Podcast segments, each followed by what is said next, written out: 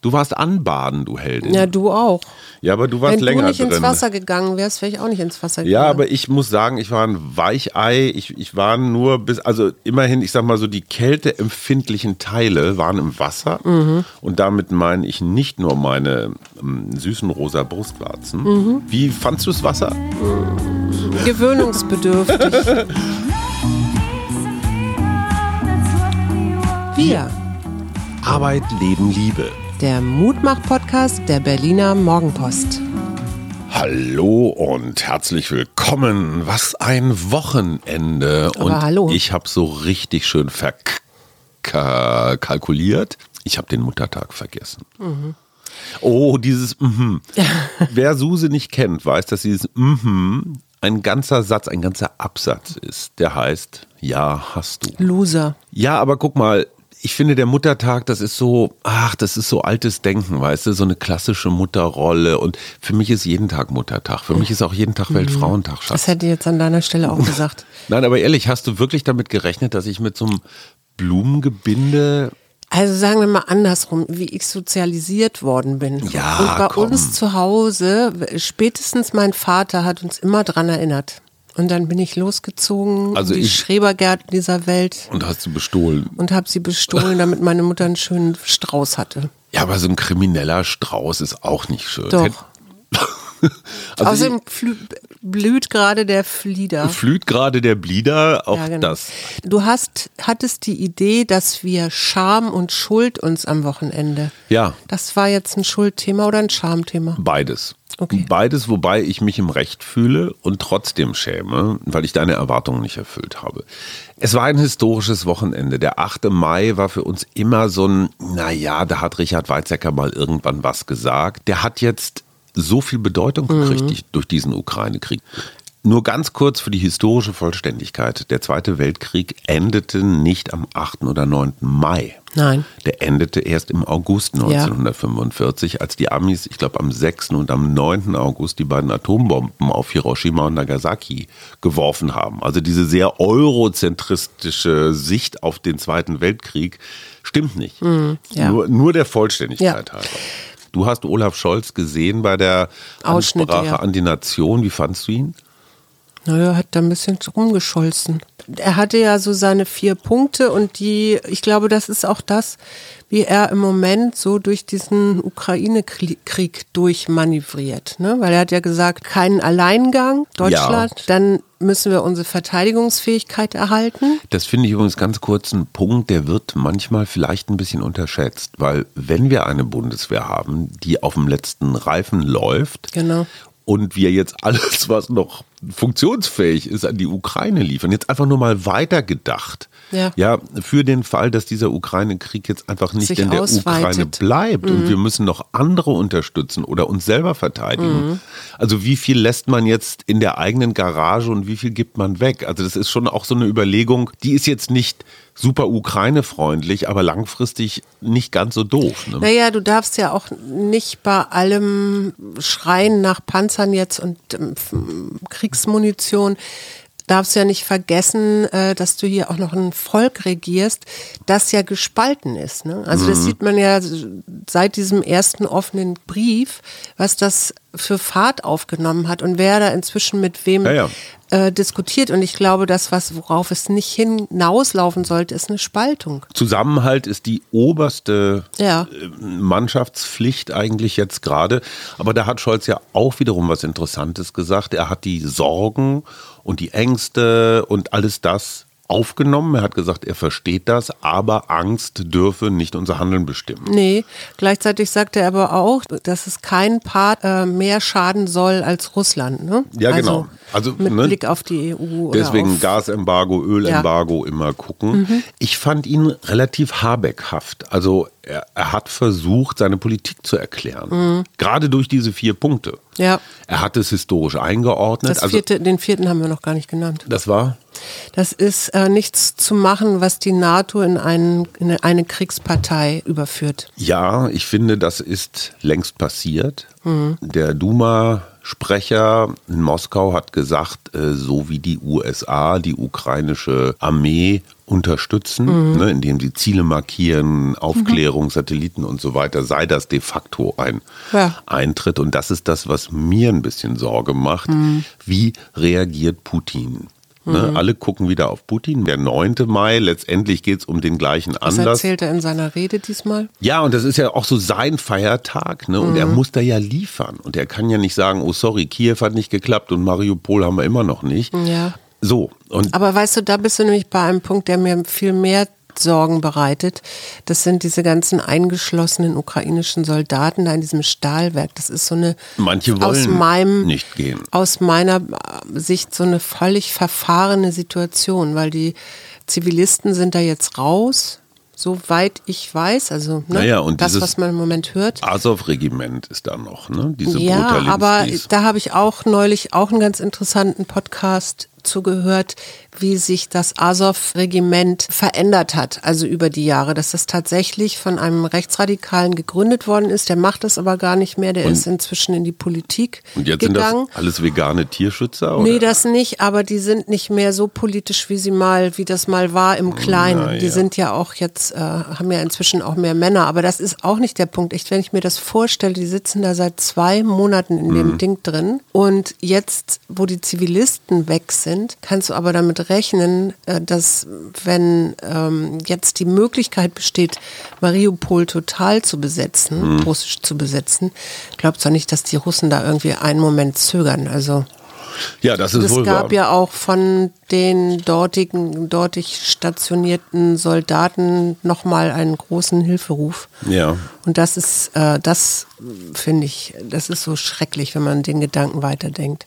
Ein letztes noch zur Ukraine. Bärbel Baas, die Bundestagspräsidentin, mhm. war in Kiew. Bono hat ein U2-Konzert in Kiew gegeben. Mhm. Jill Biden war da und hat sich mit Olena Zelenska, der Frau mhm. Äh, von Volodymyr, getroffen. Ja. Wie findest du diesen Kiew- oder Ukraine-Tourismus mit dem Konzert? Das, das, ist eine interessante Frage, weil ich habe mir tatsächlich die Frage gestellt, was einzelne Menschen oder Politiker, Künstler dazu treibt, in die Ukraine zu fahren. Äh, also Bono ist, das, ist eingeladen worden. Ja, aber ist das so ein, so ein Statement, so von wegen, wir stehen an eurer Seite oder ist das auch, um zu zeigen, ähm, wir, wir handeln, wir sind irgendwie aktiv und wenn wir nur reden und vorbeifahren und Zelensky in den Arm nehmen? Die entscheidende Frage ist ja, was macht es mit den Ukrainern? Und wenn es diesem Volk das Gefühl gibt, ihr seid nicht vergessen, seid wir wichtig. denken an euch, wir ja. gehen auch das Risiko ein. Also ich meine, da im Hintergrund des Bono-Konzerts muss es wohl irgendwelche Krachknall-Einschläge gegeben haben. Mhm. Okay, ich finde, das sollen die Ukrainer entscheiden. Ich bin da immer so hin und her gerissen. Gerade wenn Künstler sich so für Frieden engagieren, bei Bono U2 muss ich immer noch an diese Live-Aid-Konzerte denken, die da mhm. weltweit gegeben wurden.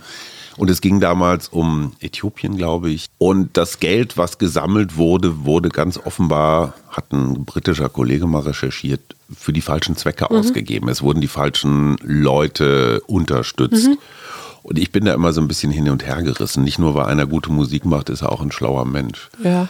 Daniel hab, Günther, wo wir gerade bei so, Popstars sind. Ich habe ja noch die Schweiz. Die Schweiz. Das fand ich ja, den, den, den Schweizer Bundespräsidenten, der sich nämlich jetzt auch geäußert hat, weil die Schweiz ja immer doch noch versucht, neutral zu bleiben. Ja, wollen ne? die auch in die NATO Und ich habe irgendwas neulich gehört, dass die Munition für den Gepard, glaube ich, mhm. in der Schweiz hergestellt worden Aha. wird, was ja dann äh, die Schweiz möglicherweise in einen Gewissenskonflikt bringt, ja, weil es ist denen scheißegal, ob sie Nazi-Gold, Diktatoren, Gold, nee, nee, nee, nee. also sie haben jetzt der, der Schweizer Bundespräsident hat gesagt, Neutralität bedeutet aber nicht grundsätzlich auch, dass wir neutral und gleichgültig sind, weil hier Grundsätze und Werte, liberale Werte verletzt werden. Okay. Und ähm, was sie ja schon gemacht haben, ist, dass sie das äh, Vermögen von den Oligarchen, Schweizer Vermögen eingefroren haben. Ne? Mhm. Also das fand ich, fand ich schon bemerkenswert, weil die Schweiz spielt ja sonst in den Kriegsschauplätzen dieser Welt sonst nicht. so Nee, viel sie sind nur die Opportunisten, die die Kohle von den jeweiligen Schlawinern äh, Rolle. Ja, eben. Und das ist verstecken. jetzt eingefroren, also da geht es auch irgendwie weiter. Naja, sie verdienen ja dran, wenn sie die Munition Gut, jetzt aber liefern. Daniel, Günther. Popstar aus Der Schleswig-Holstein. sieht gar nicht so aus, oder? der, der Rollmops Söder. Weil ich meine, der ist ja ungefähr so, wie Markus Söder gerne wäre, ne? Ja. Erfolgreich, äh, 43 Prozent. Vor allen Dingen hat er nicht so ein Problem mit seinen Generalsekretären. Ne? Der 48-Stunden-Generalsekretär, der neue, dessen. Namen, dessen Namen man sich vielleicht gar nicht merken muss. Nee, vielleicht nicht. Auch interessant, Aber hat, hat ne? der Söder da noch irgendwas? Ach, der irgendwann wird er schon noch aus dem Hut zaubern. Aber ich finde das sehr interessant. Der Scheuer Andi, der, der zu Gutenberg und jetzt auch der Huber. Der Meier. Die haben drei, nee, die drei sind ja jeweils so. Mhm. über eine Disk gestolpert. Und die, diese ganzen Doktorarbeiten waren immer so liebedienerische Dinge, so wie die CSU einmal die Welt rettete. Warum Edmund Stoiber, der, das waren die Themen der, der Dissen ungefähr. Mhm. Der Einfluss der CSU auf die Entspannungspolitik dann und dann unter besonderer Berücksichtigung von Frankreich. Und wer nimmt das dann ab? Und USA, naja, irgendein CSU-Professor. Als ob die CSU irgendeinen globalpolitischen Einfluss auf irgendwas gehabt hätte. Mhm. Aber gut. Also, wie findest du Daniel Günther jetzt mal so als Frau? Also ich habe mir, ich habe mir den jetzt einmal angeguckt, weil ich dachte, ich bin ja mal in Kiel zur Schule gegangen. Insofern gucke ich immer so ein bisschen, ob das vielleicht Menschen sind, die mir während meiner Schulzeit begegnet sind. Aber der ist tatsächlich irgendwie in Eckernförde, glaube ich, zur Schule gegangen und ich nicht. Was ich interessant fand, und das ist eine Frage an dich, ist es gut, einen Politikwissenschaftler als Ministerpräsidenten zu wissen? Also ist der vielleicht besser als ein Anwalt oder also so von seinem von seiner Denke, von seinem Verständnis, weil er hat ja auch noch Psychologie und VWL Deswegen studiert. fragst du, Ja. weil du glaubst, Psycho Psychologen sind die besseren Nein, Regierenden. nein, nein, nein, aber ich frage mich, ob er dadurch, ich meine, er ist ja auch doch durchaus grünfreundlich. Ja. Mit denen hat er ja nun auch, äh, mit denen und der FDP hat er ja jetzt auch schon mal bewiesen, dass er Jamaika kann. Was ein Kunststück ist, Ja. muss man erstmal hinkriegen. Ich glaube, Daniel Günther war damals ein Verlegenheitskandidat. Den Mhm. haben sie mh, damals, als ihnen der Alte weggerannt ist, einfach so, weil sie keinen Der anderen ist ganz hatten. solide. Nee, aber vor allen Dingen ist der überraschend. Der hat sich jetzt nicht so durch diesen Parteiapparat hochgeschlafen. Mhm. Er war immer gegen Friedrich Merz. Mhm. Also du kannst nicht sagen, das ist ein Sieg von Friedrich Merz. Die Taz hat, glaube ich, geschrieben, er sei der letztendlich der, der letzte Sieg Angela Merkels, Mhm. was ich interessant finde. Und was du sagst, der ist einfach ein moderner. ne? Mhm. Also, und das ist das, was ich generell beim Ministerpräsidenten spannend finde. Da werden keine Parteien gewählt. Sonst wäre Winfried Kretschmann niemals in Baden-Württemberg Ministerpräsident Mhm. Ja. geworden. Es ist die Person Kretschmann Ja, ja, gewählt klar. worden. Es ist auch die Person Anke Rehlinger im Saarland gewählt Ja. worden. Übrigens mit einem ähnlich guten Ergebnis wie, wie Daniel Günther. Mhm. Und die Leute haben Günther gewählt. Die haben Günther gewählt, trotz März. Ja. Und weil die SPD, wie ich finde, einen strategischen Riesenfehler gemacht hat. Du kannst nicht einen Ex-Grünen zum Spitzenkandidaten der Nee, das SPD machen. schwierig. Das finden die Sozialdemokraten komisch, Mhm. weil der nicht aus ihrem Stall kommt. Wir haben an diesem Wochenende Frühjahrsputz gemacht. Ja. Oh, stopp. Vorm Frühjahrsputz, andere Leute haben auch Frühjahrsputz gemacht. Die haben nämlich noch ein paar Eier im Kühlschrank gefunden und auf Annalena Baerbock geworfen in Wuppertal. Echt? Ja, also es war halt wieder wie hier bei Franziska Giffey. Aber warum? Ich, du, das ist Pazifismus, glaube ich, mit Eiern werfen. Ach so. Also, wo waren wir stehen geblieben? Frühjahrsputz. Ich hatte Ja. am Freitag so einen Rappel und habe hier die ganze Bude inklusive Fenster, Bänke, Fensterputzen, alles. Du kamst Nur, nach Hause. Schür- nur mit einer Schürze. Du kamst nach Hause und warst enthusiasmiert und das gleiche haben wir jetzt auch noch auf unserer deutlich kleineren Datsche gemacht. Du hast selber gesagt, boah, ist toll.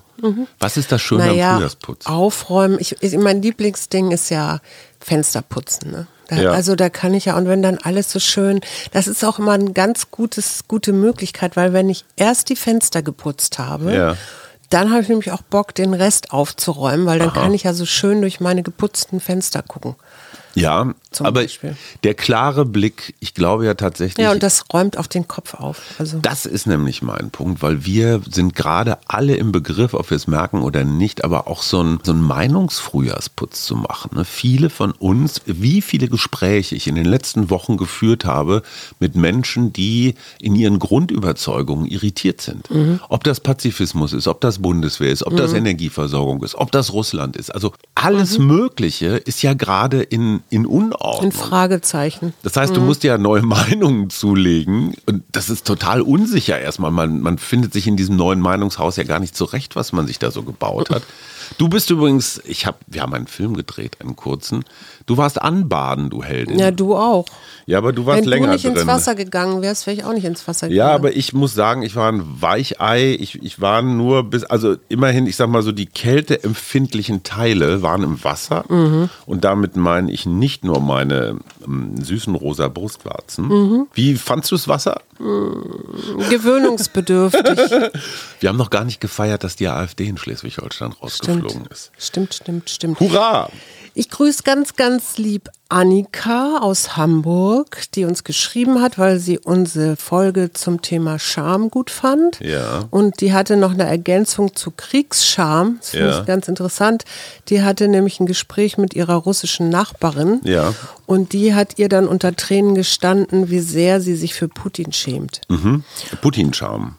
Putin-Scham, ja, Ja. weil sie hat den auch nie gewählt, sagt sie. Und dann sagte wohl der Mann von Annika nur, na, dann hast du doch alles richtig gemacht. Und dann fiel ihr wohl sichtlich auch eine Anspannung aus dem, Gesi äh, aus dem Gesicht. Ja. Und das finde ich zeigt ganz schön, wie man eben, wenn man drüber redet, die Sachen kleiner macht. Mhm. Sag mal was zur Hitzewelle in Indien. Ähm, 47 Grad in Ja. Delhi. Und ich habe ähm, mit einer, ich glaube, Umweltschützerin einer indischen gelesen, die sagt, ist doch, das ist jetzt alles völlig absurd, aber je mehr sich die Welt erhitzt, und das erleben die gerade in Indien, äh, umso mehr Strom brauchen wir für, Für die, die ganzen Klimaanlagen. Klimaanlagen, und so weiter. ja, ja. Also zu glauben, dass Wärme Strom spart, ist, Mhm. ist totaler Kokolores. Ähm, so, was lernen wir daraus? Plankton.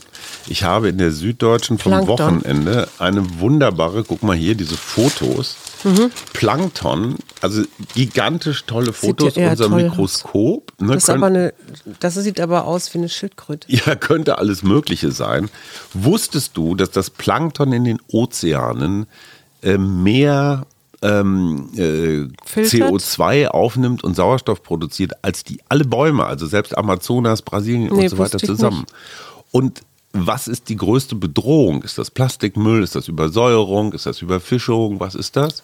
Ich würde sagen Sonneneinstrahlung. Richtig. Das, was in Indien passiert, ist auch für das Plankton lebenswichtig. Und Mhm. wir reden immer nur über die Regenwälder, die abgeholzt werden. Mhm. Rekordzahlen gerade wieder, also Negativrekordzahlen in Brasilien. Wir wir sind hier ein Mutmach-Podcast, weißt du? Ja, ja, aber dieses Plankton, ja, und ich meine, diese Dinge, das sind Einzeller, ja, das Ja, ist weiß. einfach nur so, so eigentlich Staub im Meer.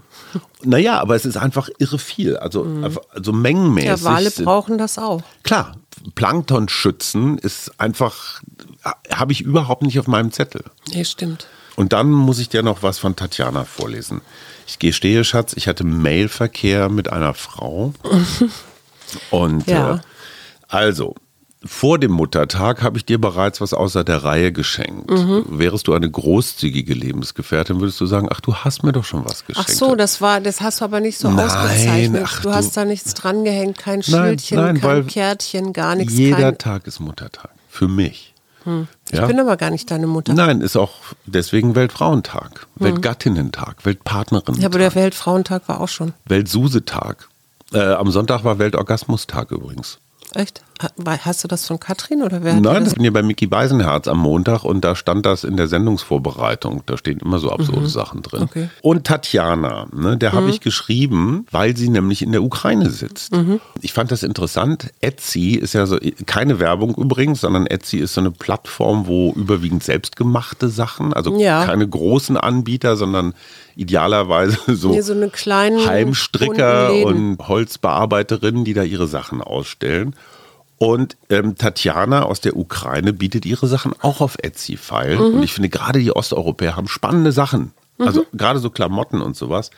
Hello, I wanted to tell you that I am grateful to you that you take the time to write me and learn about the situation in my country. Mhm. You are a wonderful person, sagt mhm. Tatjana, and I really appreciate it. in fact, lately I've been receiving news that my city is returning to normal. Mhm. The situation is still tense, but my city is getting on with life. Sie wird bald wieder in ihrer Stadt, ich weiß gar nicht, welche das ist, bei der Arbeit sein. Und das sind so die kleinen Sachen, mhm. wo ich mir immer nur denke, hey, schön, dass ich der mal eben schnell so eine Mail geschrieben habe. Nicht so, äh, passt nicht, alles doof zu teuer, sondern mhm.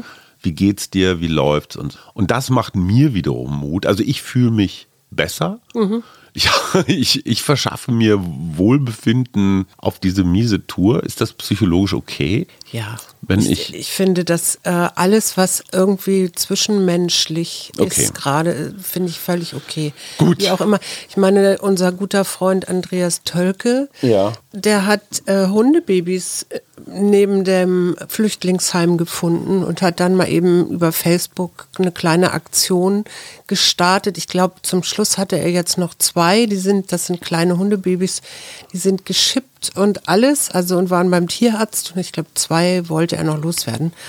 Hat er gerettet. Und die sind da ausgesetzt ja, ja, worden klar, von Geflüchteten. Du, genau. Was bringt die nächste Woche? Die nächste Woche bringt vor allen Dingen für mich so meine Vorbereitungen auf zwei Workshops. Die erst bin gibst? ich ja, genau, erst bin ich ja in der Abtei Münster-Schwarzach und mache mhm. da einen Wald-Coaching-Workshop und danach bin ich ja dann mit der Kriegerin unterwegs. Also nächste Woche bin ich noch da und ja. dann wird hier wieder Paul übernehmen, oder? Ich wiederum bin schwer im Verzug, weil ich gerade die Aufgabe habe, die ersten paar Kapitel eines Krimis zu schreiben.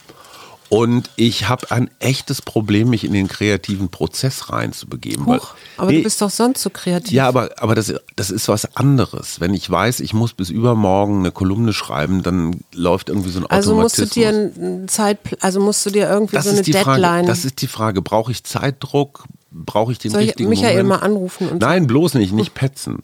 Aber diese Woche ist für mich Krimi, also mindestens zwei Kapitel. Mhm. So. Hört sich gut an. Guck mal, ich habe auch schon eine Karte gezogen für diese kommende Woche. Ja. Und ich hoffe, dieses Wörtchen, dass sich das auch auf Mariupol überträgt. Das heißt nämlich Entspannung. Hm. So, Entspannung. Nimm dir Zeit, auszuspannen und aufzutanken. Gönne dir eine Pause und Erholung von Gedankenstress. Ruhe dich aus, lass Spannungen los und gib dich ganz einer heiteren Gemütsruhe hin. Guck mal, das ist genau das, was du für deinen Krimi brauchst. Ja, weiß ich nicht. Wir, wir, ihr, ihr bleibt dran. Ja, und wir wünschen euch eine schöne Woche. Alles Bis Gute. Bald.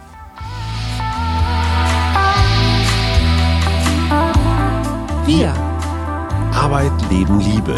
Der Mutmach-Podcast der Berliner Morgenpost.